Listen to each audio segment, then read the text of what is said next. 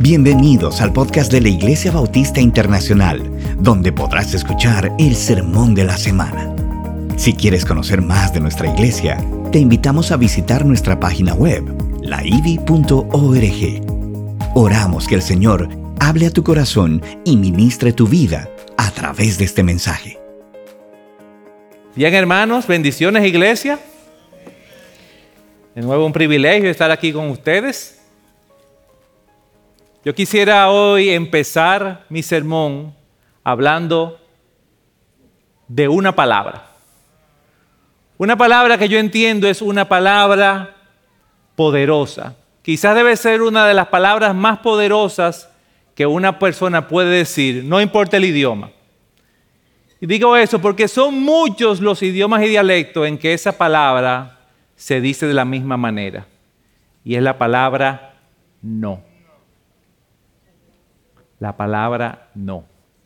No solamente que no se dice exactamente igual en muchos idiomas y con unas pequeñas variantes se dice más idiomas todavía, sino que no importa que en ese idioma no se diga igual, yo estoy seguro que cuando estamos en una región y nosotros decimos no, la gente entiende lo que uno está diciendo. Y es que esa palabra en sí mismo tiene mucho poder. Dice la Real Academia Española que su solo uso da un sentido contrario a lo que estamos expresando. O sea, si yo digo quiero y digo no quiero, me gusta, no me gusta, voy, no voy. Normalmente usamos la palabra no para marcar nuestro territorio, para marcar nuestra voluntad, y a lo largo de la historia hemos visto poderosas campañas de comunicación que usan la palabra no y nos enseñan a usarla. Yo recordaré una campaña internacional que decía simplemente, di no a las drogas. Más recientemente una campaña que dice, no tienes que explicar mucho, solamente di no. Porque no es no. No es una palabra que nos evita muchos inconvenientes. ¿Cuántas veces hemos dicho, ¿por qué no dije no y me metí en esto? No es una palabra que nos aleja de situaciones complejas. No es una palabra que nos va a alejar de pecados. Incluso los mandamientos del Señor, de los diez, ocho comienzan con la palabra no. Ahora, el problema es cuando decimos no a Dios. El problema es cuando decimos no, Señor.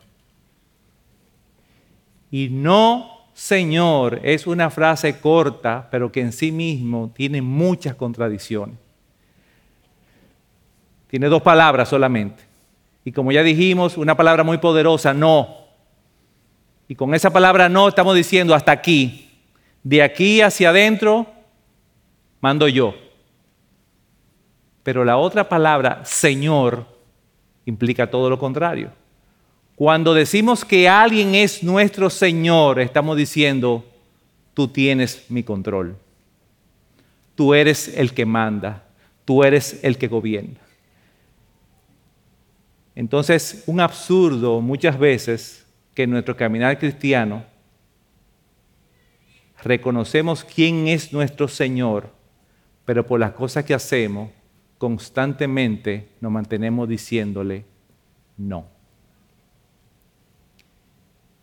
En el día de hoy yo quisiera que revisemos cuatro personajes que en un momento crucial de sus vidas dijeron no al Señor.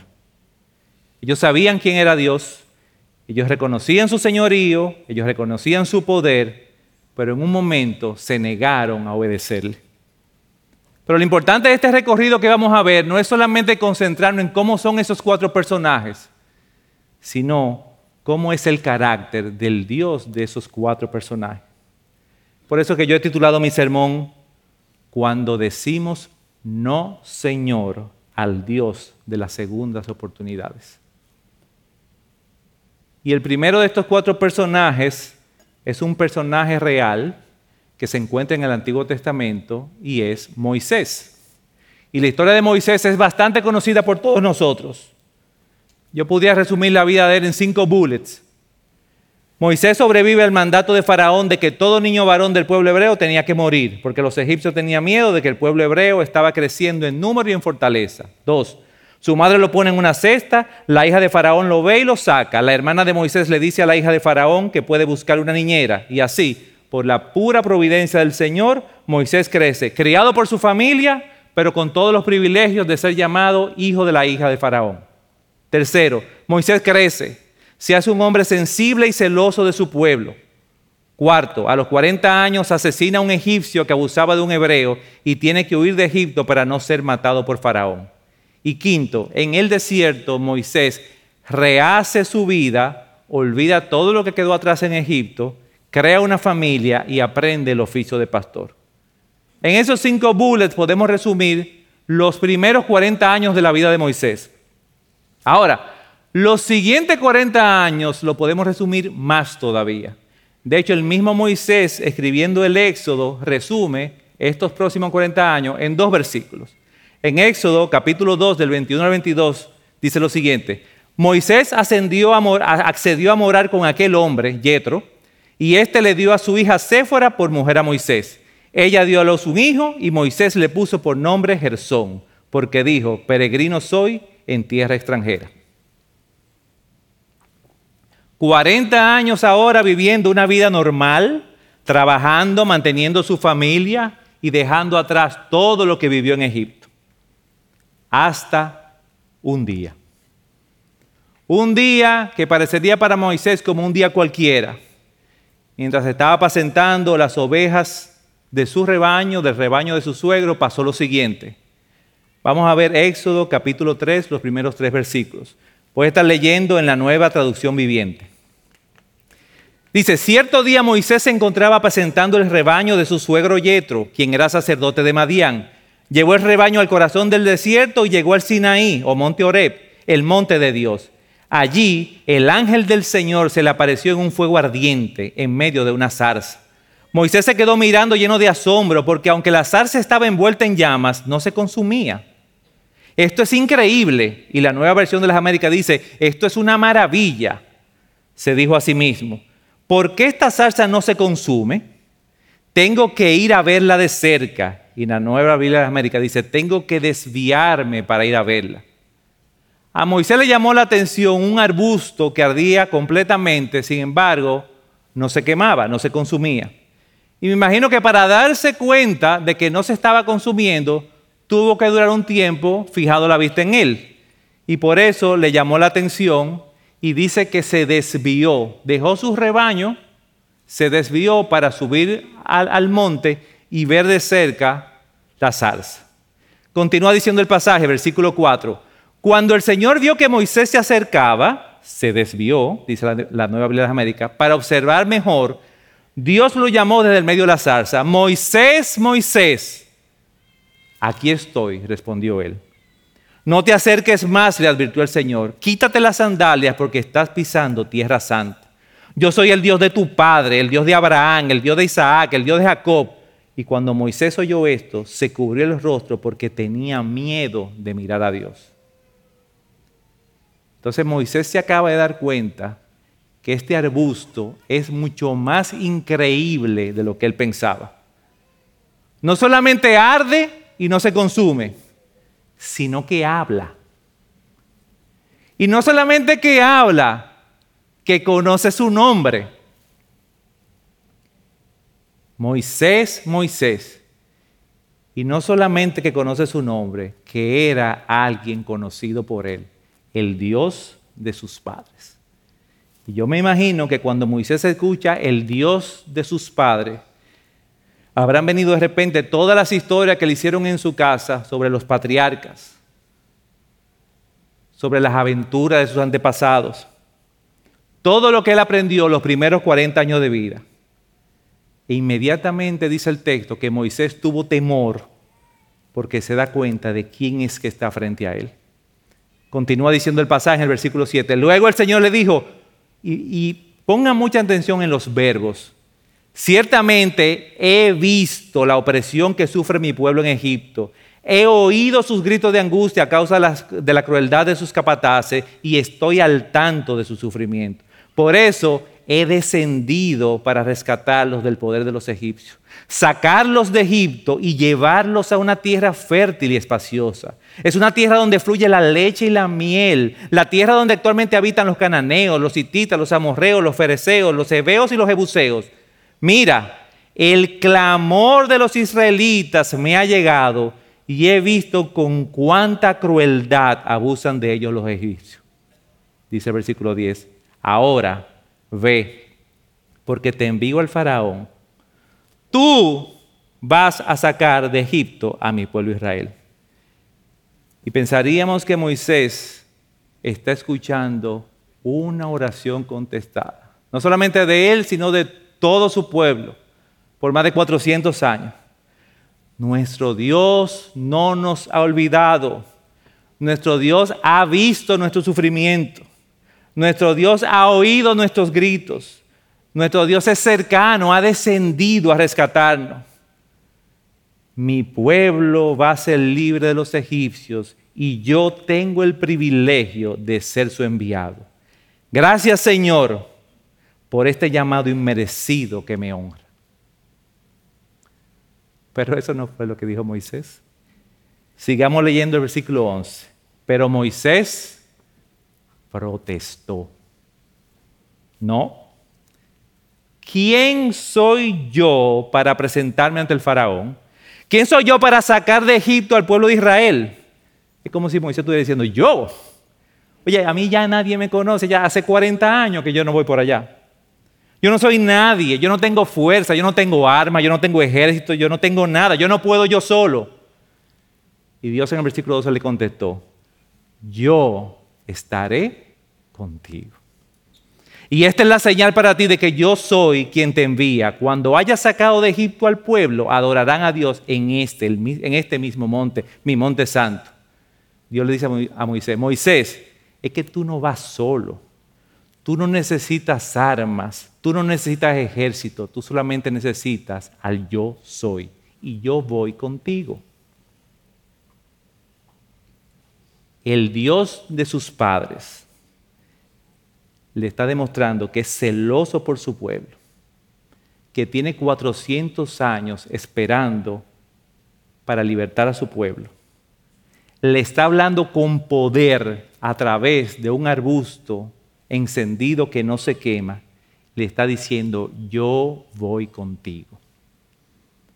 Parecería que la respuesta automática de Moisés es, listo, ¿cuándo nos vamos? ¿Qué dice el versículo 13? Pero Moisés volvió a protestar por segunda vez. No, Señor. Si voy a los israelitas y le digo, el Dios de sus antepasados me ha enviado a ustedes, ellos me preguntarán, ¿y cuál es el nombre de ese Dios? Entonces, ¿qué yo le voy a responder? Oye, eh, Dios de mis padres, ¿quién tú eres? ¿Cómo tú te llamas? ¿Cuál es tu nombre? Porque nosotros tenemos 400 años viviendo con un pueblo que tiene muchísimos dioses y todos tienen nombre. ¿A cuál de ellos tú te pareces? A Anubis, a Osiris, a Isis, a Mit, a Set, a Horus, a Ra, a Nefti, a Maat, a Monra, a Tot, a Hator, a Vázquez, a Segmet. ¿A cuál de ellos? Y Dios pacientemente le contestó a Moisés en el versículo 14, yo soy el que soy. Dile esto al pueblo de Israel, yo soy, me ha enviado a ustedes. Dios también le dijo a Moisés, así dirás al pueblo de Israel, Yahvé, el nombre impronunciable, no como esos que tú puedes tener en mente.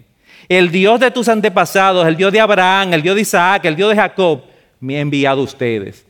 Ese es mi nombre eterno, el nombre que deben recordar por todas las generaciones, no todos los otros.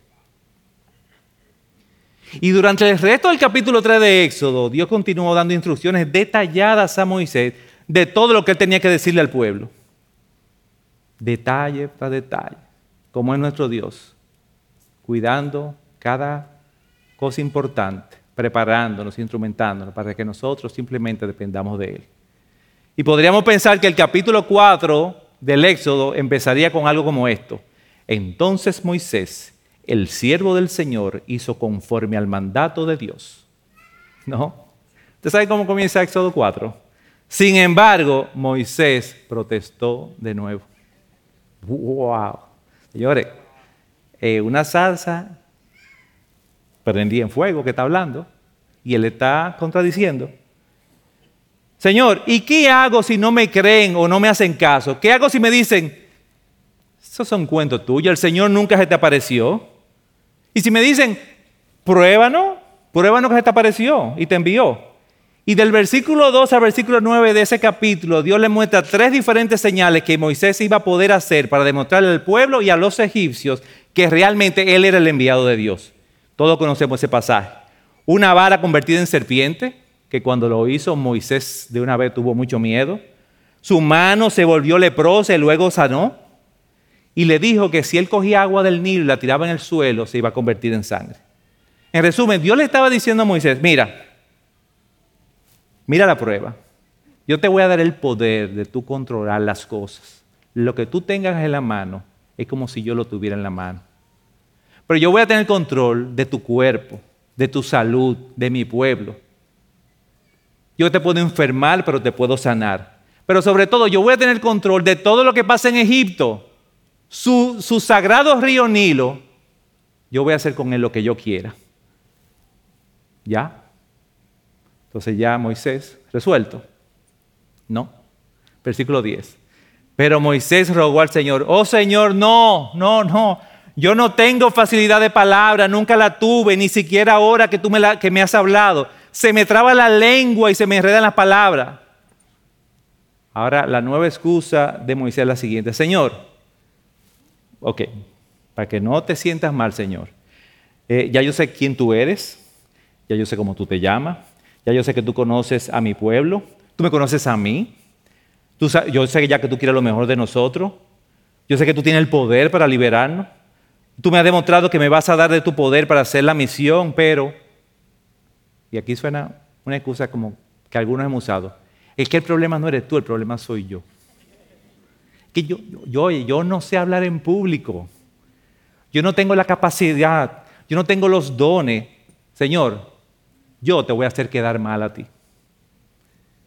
Y entonces el Señor le respondió con uno de los pasajes más poderosos que tiene la Escritura. Moisés, ¿quién forma la boca de una persona? ¿Quién decide que una persona hable o no hable, que oiga o que no oiga, que vea o que no vea? ¿Acaso no soy yo el Señor? Ahora ve, yo estaré contigo cuando hables y te enseñaré lo que debes decir. Y la Nueva Bíblia de las Américas dice, ahora pues ve y yo estaré en tu boca y te enseñaré lo que has de hablar. Yo le estoy diciendo, Moisés, no es solamente que yo estaré contigo, es que yo estaré en tu boca. Y créeme, Moisés, no te va a hacer falta elocuencia si tú hablas con mi poder.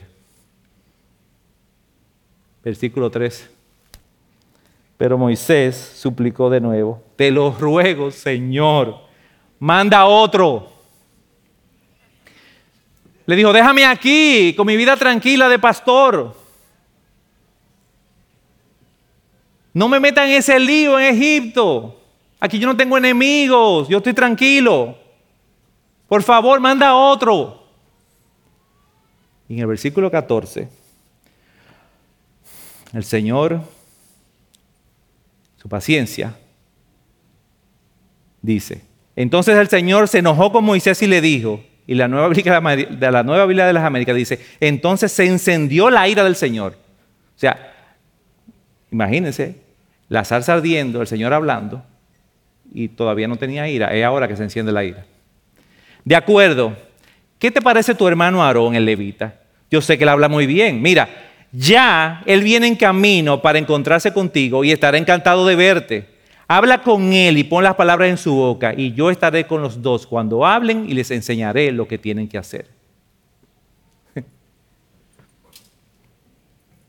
y entonces, yo no sé si porque le dio tranquilidad que su hermano iba a ir con él o simplemente tomó terror cuando oyó a Dios hablar así, que Moisés entendió, se arrepintió y obedeció. Pero Moisés le dijo que no al Señor cinco veces y el Señor lo soportó con paciencia. Y puso todo tipo de excusas para negarse a hacer la voluntad de Dios. Excusas que yo quiero pensar que solamente unos pocos de nosotros las conocen. Señor, yo no soy nadie, a mí nadie me conoce, no me van a oír, no me pongas a hablar en ese aula, no me pongas a hablar en esa oficina. Señor, es que yo no conozco mucho de Dios. Oye, yo ni tu nombre lo sabía.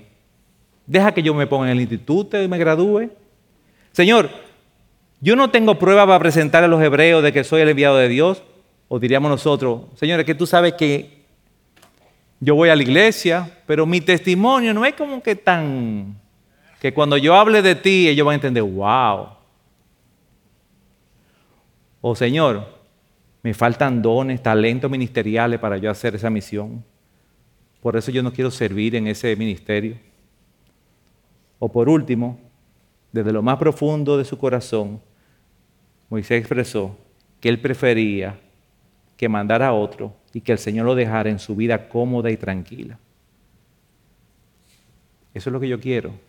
Ir a la iglesia domingo, miércoles, todos los por su causa. Pero déjame mi vida tranquila. Yo no tengo enemigos, yo no le hago mal a nadie. Eso sí, todo el mundo me conoce y sabe que yo soy una persona de valores, que no robo, que no digo mentira, que no me robo el impuesto, que no me robo la luz. Pero déjalo ahí. No me pongas a hablar de ti. No, no me dejes ahí. Pero realmente lo interesante es ver que Moisés al final obedeció. El Señor lo usó de una gran manera y Moisés aprovechó esa segunda oportunidad. Moisés aprovechó esa oportunidad para conocer más a su Dios, para tener realmente una relación con Él. Dice la Biblia en Éxodo 33, Dios acostumbraba a hablar con Moisés cara a cara como habla un hombre con su amigo. Fíjense el tipo de relación que Moisés construyó con su Dios.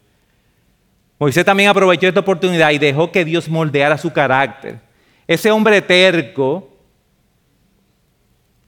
dice en Números 12.3, que Moisés se convirtió en un hombre muy manso, más que todos los hombres que había en la tierra. ¿Ustedes están entendiendo? Ese Moisés se convirtió en el hombre más manso que había sobre la faz de la tierra.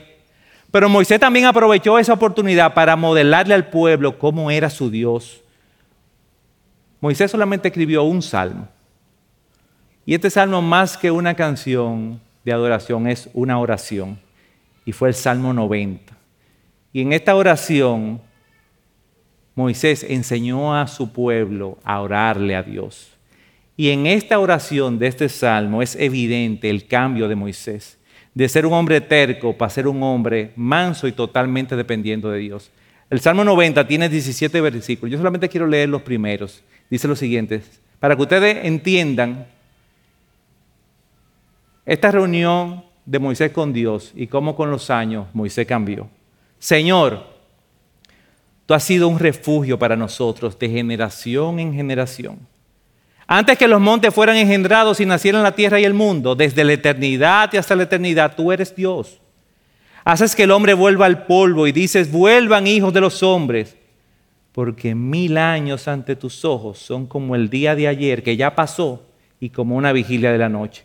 Tú los has barrido como un torrente, son como un sueño, son como la hierba que por la mañana reverdece, por la mañana florece y reverdece, y al atardecer se marchita y se seca. Porque hemos sido consumidos con tu ira y por tu furor hemos sido conturbados. Has puesto nuestras iniquidades delante de ti, nuestros pecados secretos a la luz de tu presencia. Es una oración donde Moisés le enseña al pueblo a darle alabanza por los cuidados que tuvo con ellos. Le enseña a darle gloria por su eternidad. Le enseña a reconocer su poder absoluto y soberano sobre toda su creación. Le enseña a reconocer su infinita desproporción que hay entre Dios y los hombres. Porque mil años ante tus ojos son como el día de ayer que ya pasó y como una vigilia de la noche. Les enseñó a reconocer su pecado y venir delante de Dios en arrepentimiento, porque al final, de toda forma, Él les dice, ya Dios lo conoce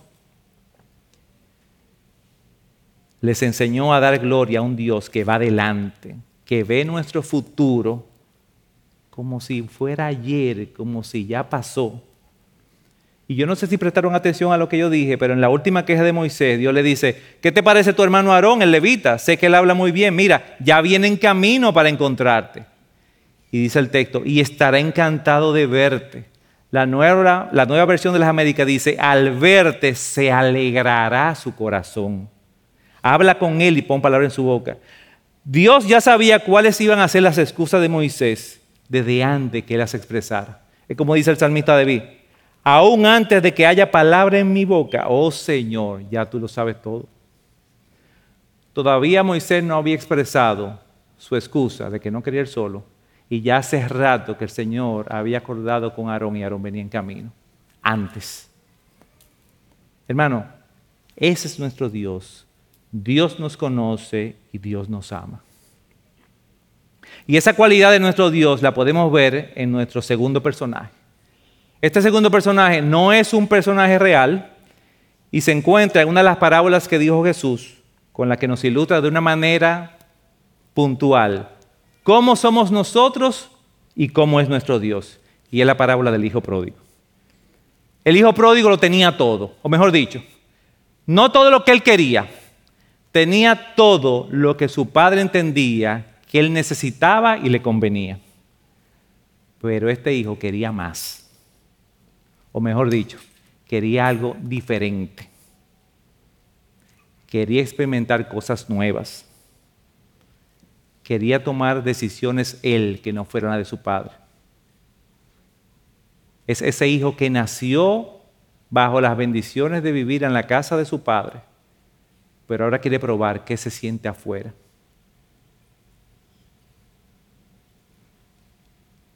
Que yo nací en el Evangelio. Yo no sé de lo que me estoy perdiendo. Yo veo amigos míos que nunca han ido a la iglesia y su vida es como más divertida que la mía. ¿Qué pasa ¿Qué pasa si yo salgo debajo del ala de mi papá? ¿De qué yo me estoy perdiendo?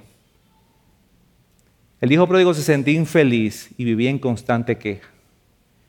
Y decidió aventurarse, dejarlo todo, liberarse, probar nuevas experiencias, que nadie me lo cuente, que nadie me limite, y hacer lo que él quisiera. Pero como era de esperarse, su plan falló y todos conocemos la historia, se, sumió a un espiral descendiente que lo llevó a, sin darse cuenta al punto de comer alimento para cerdos. Y cuando no vio otra salida, puso en marcha el único plan que le quedaba, pedirle una segunda oportunidad a su padre.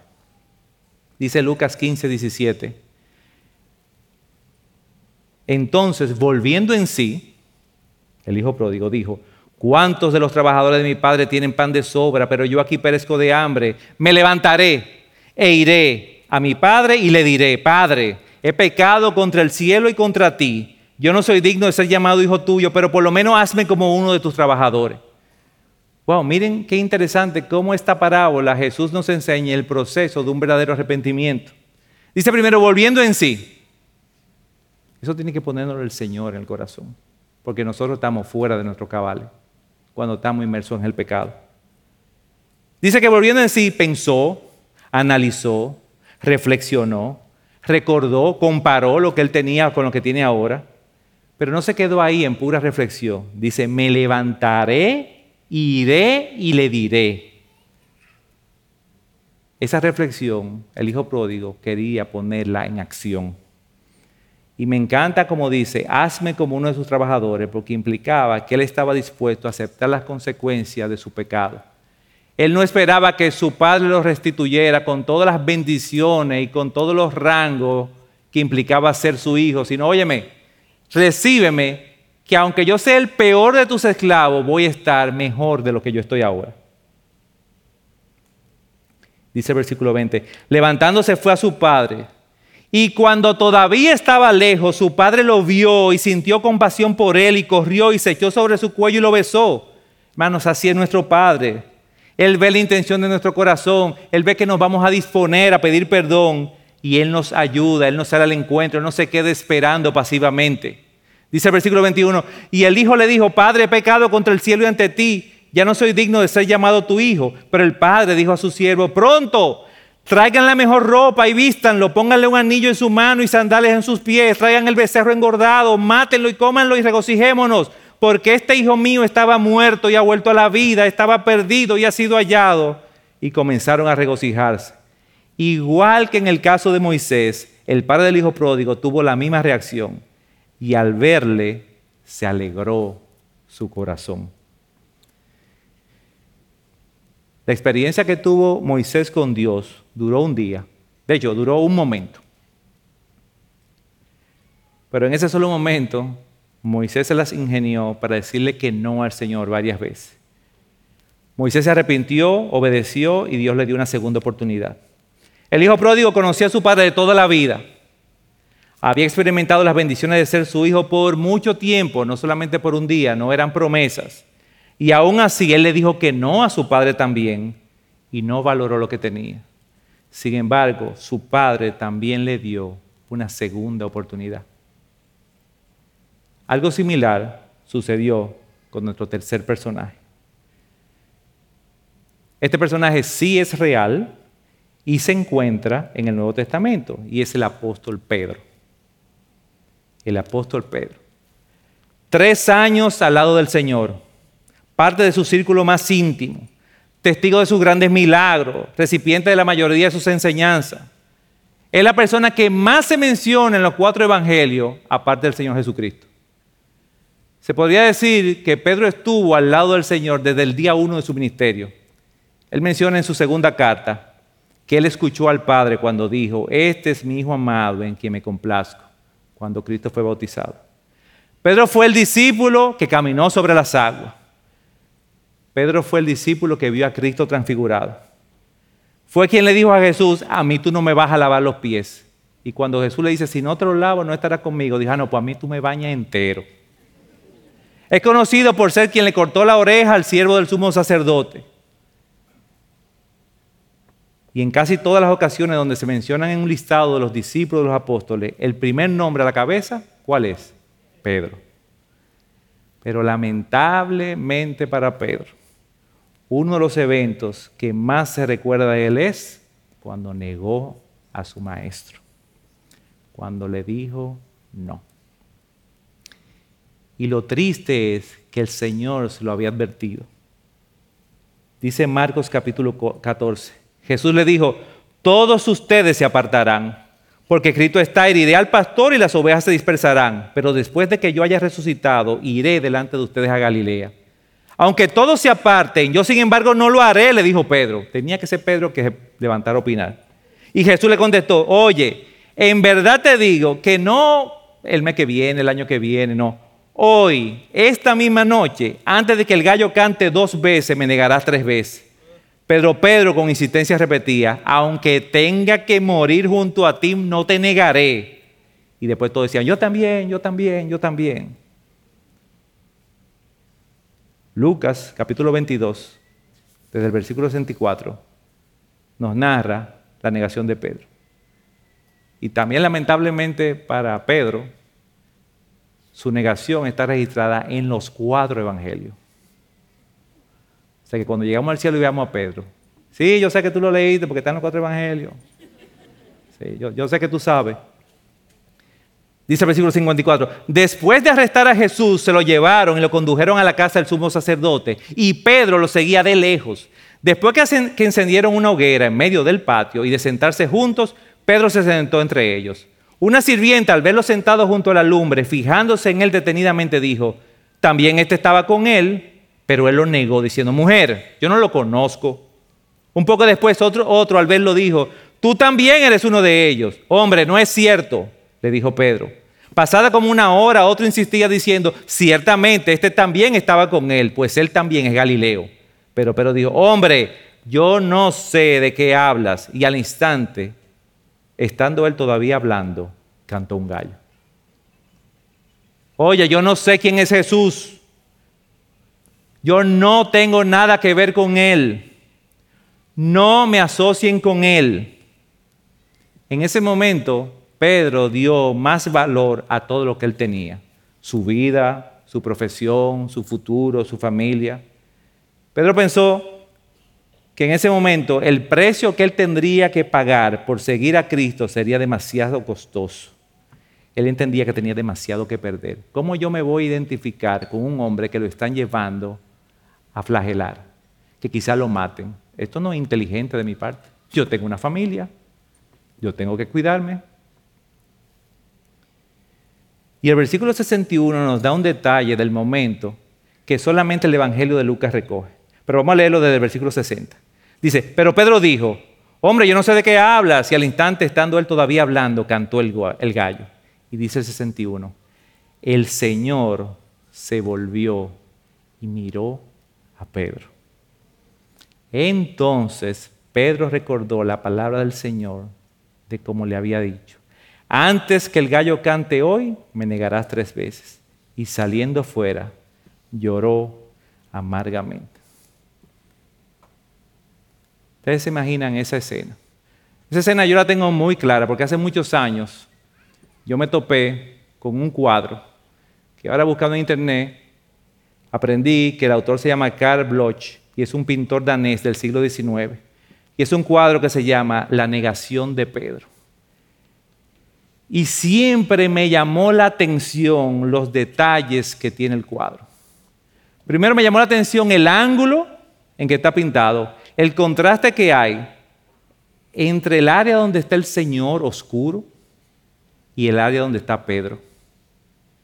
Me llama la atención cómo el Señor va hacia una dirección y Pedro se inclina hacia lo opuesto. Me llama la atención la mirada del Señor que se voltea buscando los ojos de Pedro. Y me apasiona ver cómo el artista, para hacernos entender el drama del momento, usó los mismos colores en Pedro, en Cristo y en el gallo. Como diciendo, en, esta tríada es que está todo lo que está pasando aquí. Todos los demás elementos, la, la mujer que está ahí, no tienen que ver. El drama que hay entre Cristo, su hijo y el gallo que representa su negación. Y esa mirada, esa mirada de Cristo a Pedro. El comentarista Matthew Henry escribe sobre el drama de esa mirada y dice lo siguiente. Solamente Lucas nos ha conservado ese precioso detalle. Aunque Pedro acababa de negarle tres veces, Jesús, olvidándose de él mismo, como siempre, y al pensar solamente en Pedro, se dignó dirigirle una mirada de tristeza y de ternura, lo suficiente para llegarle al Pedro, a Pedro al corazón. Aunque Pedro acababa de negar a Jesús, Jesús no iba a negar a Pedro. Y dice Matthew Henry, qué consuelo es para nosotros saber que aun cuando nosotros seamos infieles, Él permanece fiel. Continúa diciendo Matthew Henry, bastó una mirada de Jesús para enternecer a Pedro. Solo Pedro podía conocer el alcance de esa mirada. Y Matthew Henry dice que esa mirada tenía un alcance de cuatro maneras diferentes. Dice, primero era una mirada de reprensión, como si le dijese, de verdad Pedro que tú no me conoces. Pedro, en serio, pues yo sí te conozco a ti Pedro, ¿cómo tú has podido negarme? Precisamente tú, que fuiste el primero en confesarme como a Mesías e Hijo de Dios, y que tú prometiste antes y más solemnemente que otros que no me negarías nunca. Pero también era una mirada de compasión, como si Cristo le estuviera diciendo a Pedro, pobre Pedro, qué bajo has caído. ¿Qué sería de ti si yo no te ayudase en este momento de tu vida? pero también era una mirada de dirección. Pues estaba guiando Jesús con la vista a Pedro para que se retirase a reflexionar por unos momentos sobre lo que acababa de hacer. Como que decía con esa mirada, ya pasó, yo te lo advertí, ya, vete y reflexiona. Pero dice que también era una mirada de gracia. El canto del gallo no habría sido suficiente para provocar el arrepentimiento en Pedro a no ser por la gracia que Cristo podía conferir en una mirada para que el corazón de Pedro diera completamente la vuelta. Y hasta ahí la cita de Mateo Henry. Wow. Los detalles de nuestro Señor. la paciencia de nuestro Señor. Pero, hablando de detalle, no se quedó ahí. Por si acaso Pedro no entendía completamente las implicaciones de esa mirada, el Señor sí se encargó de que no le quedara dudas a Pedro que su Dios le iba a dar una segunda oportunidad. Y el capítulo 16 de Marcos nos cuenta lo que vieron las mujeres al entrar por primera vez a la tumba vacía. Dice Marcos 16, en versículo 5, entrando en el sepulcro vieron a un joven sentado al lado derecho, vestido con ropaje blanco, y ellas se asustaron. Pero él les dijo, no se asusten, ustedes buscan a Jesús el Nazareno, el que fue crucificado ha resucitado, no está aquí. Miren el lugar donde lo pusieron. Pero vayan, digan a sus discípulos y a Pedro. Él va delante de ustedes. Él conoce su futuro como si fuera ayer. Él va a estar en Galilea y allí lo verán y celebrarán juntos como Él se lo dijo. Y yo quiero que Pedro esté ahí celebrando conmigo. él quería celebrar con sus discípulos. Igual como con Moisés, igual como con el Hijo Pródigo, cuando Jesús viera a Pedro, se alegraría en su corazón. Hermano, sin reproches, sin reprimendas, sin objeciones, solamente lleno de gracia y bondad.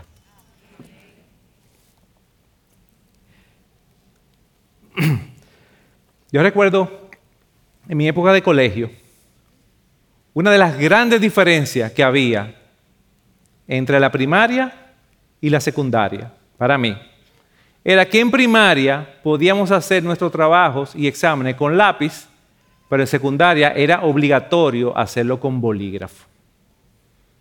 Yo decía, wow, qué espectacular. Quiere decir que en primaria siempre había un chance para una nueva oportunidad.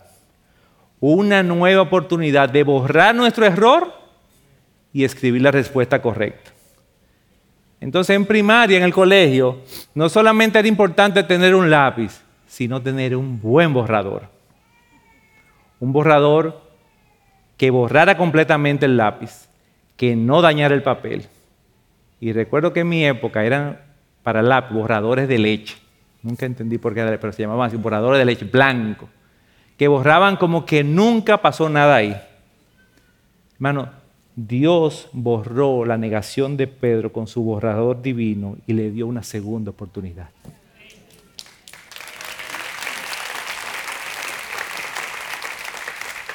Pedro fue otro hombre totalmente diferente a partir de ese día. Pedro entendió que no había nada comparado con el gozo de seguir a su maestro, no importa dónde lo lleven. Quizás recordó cuando su maestro le dijo, porque el que quiera salvar su vida la perderá, pero el que pierda su vida por causa de mí, ese la salvará. Pues de qué le sirve a un hombre haber ganado el mundo entero si él mismo se destruye o se pierde? Pedro entendió la famosa ecuación eterna. Cristo más nada es igual a todo. Todo menos Cristo es igual a nada. Y lo entendió tan claro que menos de dos meses después, luego de haber recibido el Espíritu Santo en Pentecostés, el capítulo 3 del libro de los Hechos recoge el siguiente evento. Cierto día Pedro y Juan subían al templo a la hora novena, la hora de la oración, y había un hombre cojo desde su, nacimiento, al que llevaban y ponían diariamente a la puerta del templo llamado la Hermosa, para que pidiera limosna a los que entraban al templo. Y éste, viendo a Pedro y a Juan que iban a entrar al templo, le pedía limosna. Entonces Pedro junto a Juan, fijando su vista en él, le dijo, míranos. Y él los miró atentamente esperando recibir algo de ellos. Pedro, Pedro le dijo, no tengo nada. No tengo plata ni oro, pero lo que tengo, lo único que tengo te doy. En el nombre de Jesucristo de Nazaret, anda. Y tomándolo de la mano derecha lo levantó. Al instante sus pies y tobillos cobraron fuerza y de un salto se puso en pie y andaba y entró al templo con ellos, caminando, saltando y alabando a Dios. No tengo nada, sin embargo, lo tengo todo.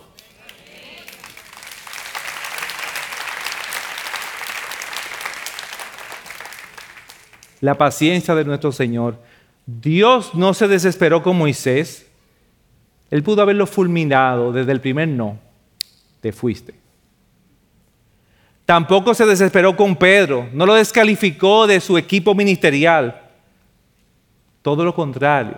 Dios le enseñó a ellos que era un Dios fiel y paciente con los suyos. Ese mismo Pedro, décadas después, escribiría en su segunda carta, hablando en un contexto de la segunda venida, pero nos enseña el carácter del Señor. Dice segunda de Pedro 3, 8 y 9. Pero amados, no ignoren esto, que para el Señor un día es como mil años y mil años como un día. ¿Quién dijo eso? Moisés. En su oración. El Señor no se tarda en cumplir su promesa, según algunos entienden la tardanza, sino que es paciente con ustedes, no queriendo que nadie perezca, sino que todos vengan al arrepentimiento. Y esa paciencia del Señor nos lleva a nuestro último personaje, un personaje real que se encuentra sentado en tu silla.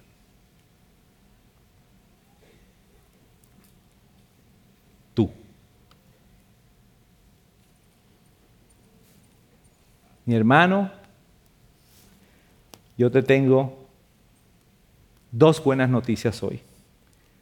La primera es que como te has dado cuenta, Moisés y Pedro no eran personajes extraordinarios. Eran hombres falibles, imperfectos como tú y como yo, pero que tenían un Dios extraordinario. Tomé mucho tiempo describiendo cómo fue esa primera interacción de Moisés con Dios, porque ustedes saben en quién se convirtió Moisés, mejor dicho, en quién Dios lo convirtió. Tomé tiempo para que vieran el drama de cómo se sintió Pedro en su peor día, porque ustedes saben quién fue Pedro para la iglesia. Para que tú sepas que Dios sabe que tú y yo hemos dicho muchas veces, no, Señor. Y como decía al principio, no decimos solamente no, decimos no, Señor, porque nuestro problema no es reconocer que Él es Dios, que Él gobierna, que Él es todopoderoso. Simplemente decimos que no porque no queremos obedecerle. Y nos pasamos la vida haciéndonos preguntas quizás muy similares a las que pudieron haberse hecho Moisés y Pedro. ¿Quién me manda a mí a desviarme a esa zarza? Porque yo no me quedé al lado de mi rebaño haciendo lo que yo tenía que hacer en la comodidad de mi vida. ¿Por qué cuando el Señor me dijo, sígueme, que te haré pecadores de hombre, yo lo seguí? ¿Por qué yo no me quedé con mis redes, en mi barca, que ahí era que yo era bueno? ¿Por qué yo seguí viniendo a la iglesia? Porque yo conocí el Evangelio. Porque yo decidí confesarlo con mi boca. Porque ahora ya yo no puedo seguir haciendo las cosas que yo hacía tranquilamente sin sentirme cargado. Porque ahora mi corazón se duele cuando yo te desobedezco, Señor? Porque yo no me conformo con ser un cristiano que viene los domingos a la iglesia, todos los domingos. Porque mi vida es un constante tengo que hacer, tengo que hacer, tengo que leer, tengo que orar y yo no tengo gozo en mi vida. Señor, ¿por qué es que yo siento que a veces tú no me dejas tranquilo? Hermano, si tú te has hecho ese tipo de pregunta, lo más seguro es que el Espíritu Santo que mora en ti te está dando convicción de pecado. Porque ahora ya tú no tienes una excusa válida. Tú conoces la verdad, Tú conoces quién es el Dios que está detrás de la zarza. Tú conoces quién es el Dios que habló desde el cielo. Tú, eres, tú sabes quién es el Dios que caminó en las aguas. Es más, si tú eres sincero contigo mismo, tú sabes que tú mismo has caminado sobre agua en tu tempestad por su poder en un momento dado.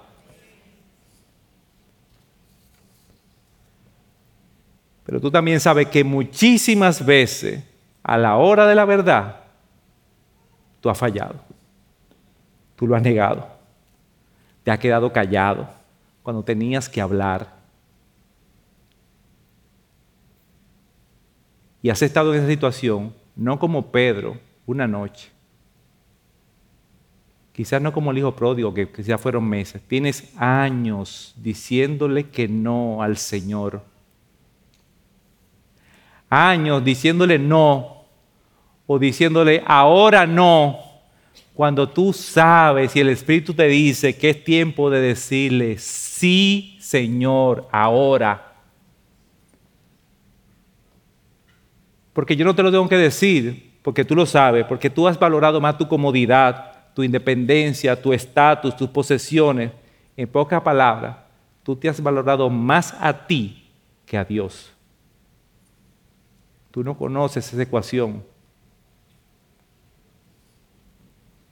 Hermano, pero Dios sigue ahí, fiel, paciente y bondadoso. Y esta es la segunda gran noticia. El Dios extraordinario de Moisés y Pedro es tu mismo Dios. Y Él sigue ahí, en su trono, gobernando su creación, cumpliendo con su pacto. Su fidelidad, continúa persiguiéndonos. Su bondad nos sigue rodeando. No podemos salirnos de su bondad. ¿Qué te queda a ti por hacer? Venir delante de Él y decirle, Padre, he pecado contra el cielo y contra ti. Perdóname, perdóname. Y créeme, él te dará una segunda oportunidad. Él te la dará. No, lo que pasa es que ya Él me ha dado muchas. Oye, si tú estás aquí oyendo esto, es porque Él quiere que tú sepas que Él te está esperando para darte una segunda oportunidad. Él te la va a dar. Porque tu Dios es el mismo Dios que convirtió al Pedro que lo negó la noche más oscura en el predicador del sermón más grande que hubo en la historia de la iglesia. Tu Dios es el mismo Dios que convirtió a un hombre mentiroso y cobarde como Abraham en el padre de la fe. A un engañador como Jacob lo convirtió en una nación santa usó un profeta amargado como Jonás para traer salvación a toda una ciudad, la más grande de su tiempo. Hizo a un adúltero homicida como David, un hombre conforme a su corazón. A un Saulo despiadado y cruel lo convirtió en el gran apóstol Pablo. Ese es tu Dios.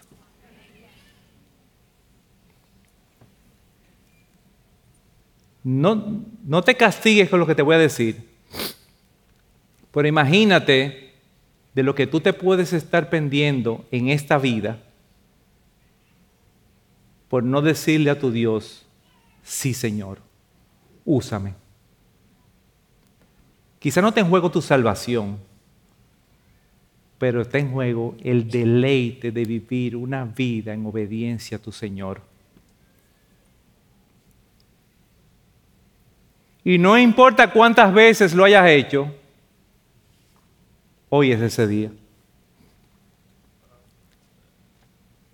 No importa cómo esté tu, matrimonio, hoy puede ser el día en que tú digas, sí Señor. No importa cómo esté tu vida espiritual, hoy puede ser el día en que tú digas, sí Señor. No, no importa cómo estén tus relaciones, hoy puede ser ese día. Dios te está esperando. Decide hoy que Dios toma el borrador y borre donde tú escribiste no. Y comprométete tú hoy a tomar el lápiz y escribir sí, Señor.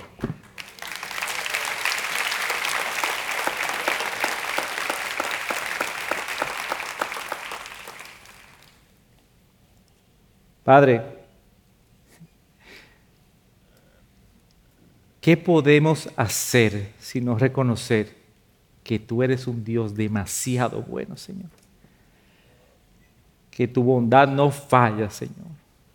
Que tú no violas tus pactos, Señor. Que tú eres un Dios fiel. Que aunque nosotros te demostramos día a día que somos hijos infieles, tú siempre estás ahí para darnos segundas, terceras, cuartas oportunidades, Señor. Pero Padre, reconocemos que esas oportunidades van a llegar hasta un día y que nosotros está aprovecharlas, Señor. Señor, permite que esto que hemos revisado, Señor, trabaje con nosotros, como trabajó conmigo primero, Señor. Y que cada hermano que esté aquí, que conoce su condición, que conoce su relación con Dios, pueda entender, Señor, que ya está bueno de decirle no a un Dios como tú. No por tu poder, no porque lo sabes todo, sino por lo amoroso que has sido con nosotros, por lo fiel, Señor. Que solamente en agradecimiento deberíamos obedecerte, Señor. Señor, haz que hoy sea ese día que pongamos a un lado atrás y hagamos nuestro plan. Me levantaré e iré a mi Padre. Y le diré, Padre, he pecado contra ti. Con la certeza, Señor, que tú nos encontrarás en el camino. Gracias, Padre, porque tú eres bueno. En tu Hijo, Señor.